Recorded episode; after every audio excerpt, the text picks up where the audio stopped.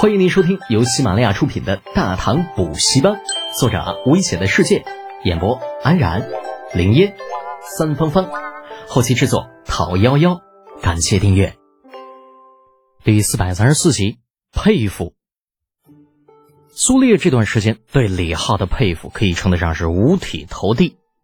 作为一个敌人，一个想要或者说有能力马上覆灭土御魂的敌人。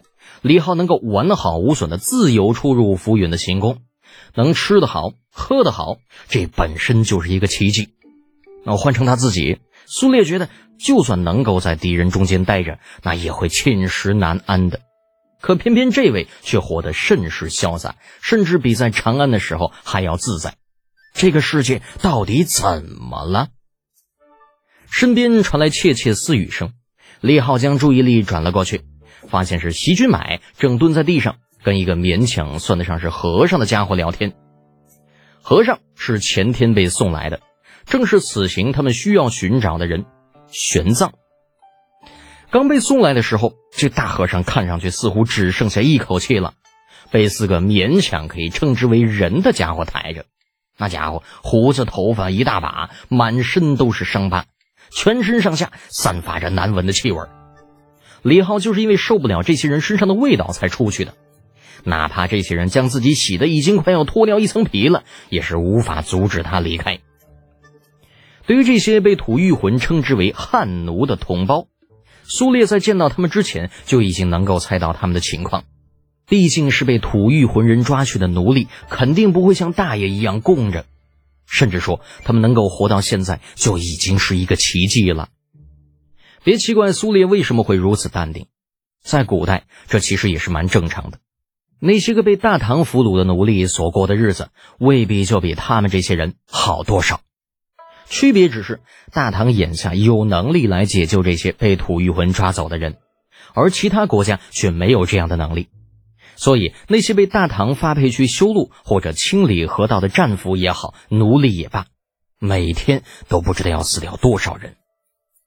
而那些个死去的奴隶，往往也只是随意的挖个坑一埋了事，根本就不会有人记得，在那片土地之下曾经有一条鲜活的生命。这就是古代，视人命为草芥的古代，没有人会把生命当一回事的。李浩不止一次对这样的事情大发雷霆，甚至在看到那些被送回来的奴隶时，还曾经落过泪。他以为自己掩饰的很好。但苏烈却在不经意间看到了，只是他并没有说出来。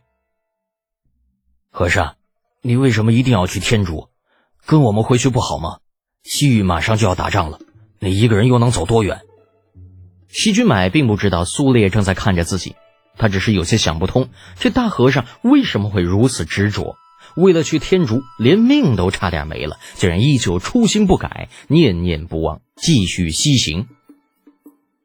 徐将军，贫僧非是不想与大军回去，而是不能。玄奘盘坐在地上，腰挺得很直，双眼没有任何焦点的望着远方。只要这个世界上还有战争，还有不平，贫僧就要一直走下去。西君买理解不上去，想了半天，才一知半解的问道：“有意义吗？打仗这种事情？”不是你能阻止的，怎么没有意义？若是贫僧能够取回真经，能将大乘佛法带回大唐，本有机会度化众生。若众生得以度化，人与人之间少了纷争，这世间自然也就再无战争。那西君满还是听不懂大和尚在说些什么，但是他依旧觉得。这大和尚挺厉害的，跟自家将军一样的厉害。因为将军好像也说过同样的志向，只是方式有些不同。想着，他就随口说道：“和尚，你这话我好像听我家将军说过。我家将军也想阻止这世上的一切战争，不过他的方法跟你不一样。”哦，愿闻其详。听到世上还有人跟自己有同样的想法，玄奘的眼神有了焦点。一旁的苏烈却是翻了个白眼儿，那希望这个大和尚不要被刺激到吧。李浩的那套理论绝皮是歪理，整个使团也就只有席君买和铁憨憨这两个家伙会相信。席君买却是不管那些，见和尚来了兴趣，也就盘腿坐下来，兴致勃勃地说道：“哎，我跟你说啊，我家将军上次跟我说了，想要这个世界没有战争，最直接的办法就是统一一下。就比如说突厥吧，竭力不老实，想打仗，那我们就把突厥给统一一下，变成我们大唐的国土。哎，眼下突厥已经没了吧？那漠北的边境也就再也不用打仗了。”玄奘是目瞪口呆呀，他已经做好洗耳恭听的准备了。结果边上这个憨憨给自己讲的竟然是这个，我尼玛，这不都是穷兵黩武吗？那当年汉武帝那么牛批的一个人物都没有完成这样的梦想，那个所谓的我家将军难道想要完成吗？傍晚的时候，李浩回来了，啊，身后除了铁柱，还跟着一个肩膀上站着苍鹰的大石人。这大诗人忐忑着，纠结着，不知道这位来自大唐的贵人把自己从福顺手中要过来是什么意思，生怕他要报当初自己控应监视之仇。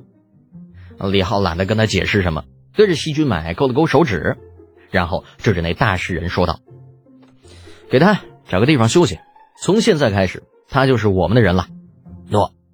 西君买不怀好意的看了大诗人一眼，起身就走。仆人而已，随意安排个狗窝就好了。等到席君买离开，李浩皱着鼻子来到距离玄奘大概四五尺左右，往地上一蹲，咳咳嗽嗽的从怀里摸出了一个扁扁的盒子，打开之后拿出一根白色的细长物体放到口中点燃，深吸一口气。完了，拧着眉毛吐出了一口白烟。李浩抽的是由茶叶卷成的烟，那家伙抽到嘴里一股子烧树叶的味道，贼 T M D 刺激。不过却把玄奘身上那股味儿给压下去不少。将烟盒递到玄奘的面前，藏，来一颗。玄奘摇了摇头，凭感觉他知道这不是什么好东西。施主。贫僧与此物无缘，无缘那就是不抽呗，我还不想给呢。李浩把为数不多的茶烟收进怀里，又拍了拍，确定不能掉下来，这才眯着眼睛说道：“老陈呐，你听我一句劝啊，咱回去算了。施主，贫僧主意已定，施主莫要再劝了。你何必呢？哎，我跟你说啊。”天竺那地方这些年不怎么太平，到处都在打仗。